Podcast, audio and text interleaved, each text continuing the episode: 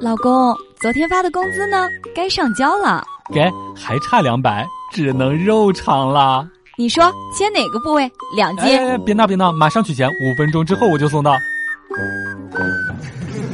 笑不笑由你。销售胖哥哥打牌输了十块钱，被媳妇儿当众数落了。我看胖哥哥挺可怜的，就过去安慰他说：“你这样还算好的。上个星期我在菜市场，远远的就看见一个男的被他媳妇儿骂得狗血淋头，那才是真丢人呢。”胖哥哥当时就哭了，那也是我。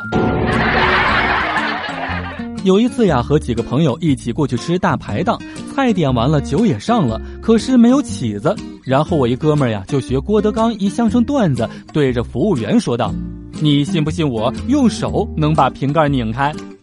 服务员一脸茫然的说：“呃，信。”然后服务员一直站在那儿看我哥们儿拧，周围的气氛瞬间凝固了。我哥们儿那叫一个尴尬呀！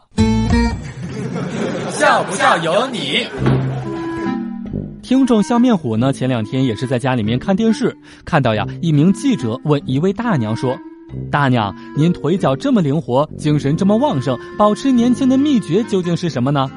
大娘也是说呀。哦，风吹日晒，起早贪黑熬夜，冬天零下三十度冻一天，夏天四十度晒一天，一日三餐不定时，一年三百六十五天，要保证天天在野外亲近大自然。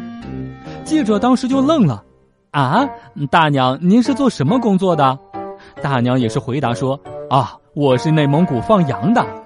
记者赶紧追问道，那大娘您今年高寿呀？大娘回答说，我今年二十六了。听众笑面虎呢？前两天的时间呀，还和他的媳妇儿一起过去吃涮锅。这家店面当中呢，清汤锅是三十八块钱一锅，麻辣锅是八十八块钱一锅。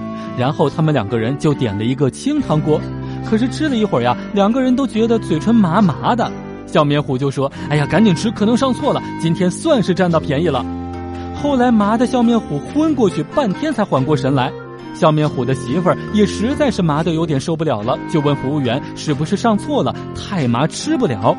服务员检查一下说呀，啊，实在不好意思，我给你们换一个锅吧，这个锅漏电。